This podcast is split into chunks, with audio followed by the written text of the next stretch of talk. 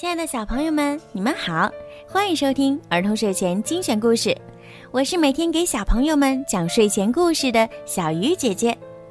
今天呀，小鱼姐姐又要给你们讲好听的故事了，猜一猜是什么？快竖起你们的小耳朵，准备收听吧。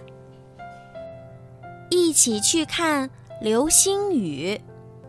一大早，歪歪兔就听到收音机里达达先生在播报新闻。今天晚上，天上会下流星雨，天上会下流星雨。各位听众朋友们，千万别错过这次机会哦！距离上次的流星雨已经整整一年啦，在流星雨划过时许下的心愿，一定会实现哦！流星雨太棒了，歪歪兔兴奋极了，它撒开腿。就跑去找威威龙。很快，大家都知道天上要下流星雨了。威威龙，今天晚上会下流星雨。嗯，乖乖羊，今天晚上会下流星雨。拉拉鼠，今天晚上会下流星雨哦。吃过晚饭后，歪歪兔和小伙伴们搬着小椅子，带着小毯子。早早的来到了小山坡上，在山坡上看流星雨一定是最棒的。瞧，一轮弯弯的月亮正挂在树梢，许多金色的小星星眨巴着眼睛，看上去已经很美了。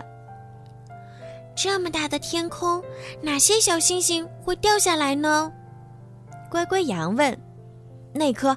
这颗，因为它们是最亮的；左边这颗，右边那颗，因为它们是最大的；前面这颗，后面这颗，因为它们是最好看的。大家眼睛一眨也不眨的望着天空，兴奋的说着自己的看法。可是，说了一个话题又一个话题。直到大家都没有话可说了，还是没有一颗星星落下来。我们来唱歌吧，每人唱一首。歪歪兔提议：“嗯，好的，好的。”大家轮流唱起了歌。可是，唱了一首又一首，直到大家把会唱的歌都唱完了，还是没有一颗星星落下来。咕咕咕，嗯，威威龙的肚子叫了起来，他觉得自己饿得不行了。嗯，我实在坚持不住了，我要回家吃东西。说不定流星雨马上就会落下来呢。歪歪兔说：“嗯，不行不行，比起看流星雨，我觉得吃饱肚子更重要。”威威龙拍拍自己空空的肚皮，搬起小椅子回家去了。啊！拉拉鼠的眼皮打起架来，他打了一个大大的哈欠。嗯，我实在坚持不住了，我要回家睡觉去。说不定流星雨马上就落下来了呢。乖乖羊说。嗯，不行不行，比起看流星雨，啊，我觉得睡觉更重要。拉拉鼠说着，又打了一个大大的哈欠，搬起小椅子回家去了。山坡上只剩下歪歪兔和乖乖羊了。夜深了，山风吹过来，冻得他们直打哆嗦。乖乖羊，你困吗？歪歪兔问。嗯，又困又冷，但是我想看流星雨。乖乖羊说。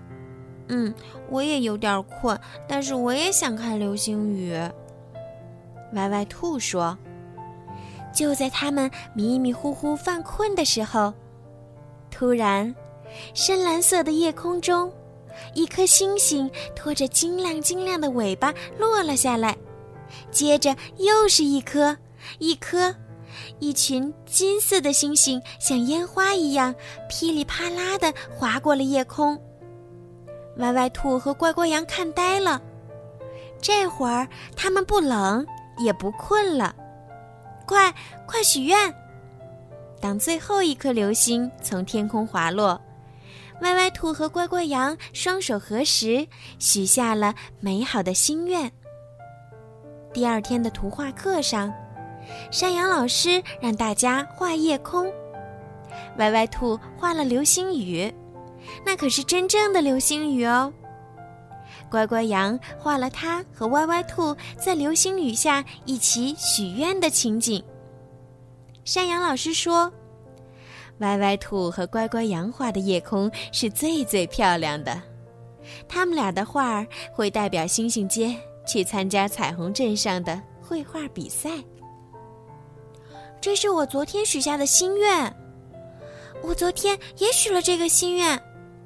乖乖羊说：“这个心愿可是星星街所有的小朋友都想实现的呢。”威威龙和拉拉鼠后悔极了。嗯，明年流星雨再来的时候。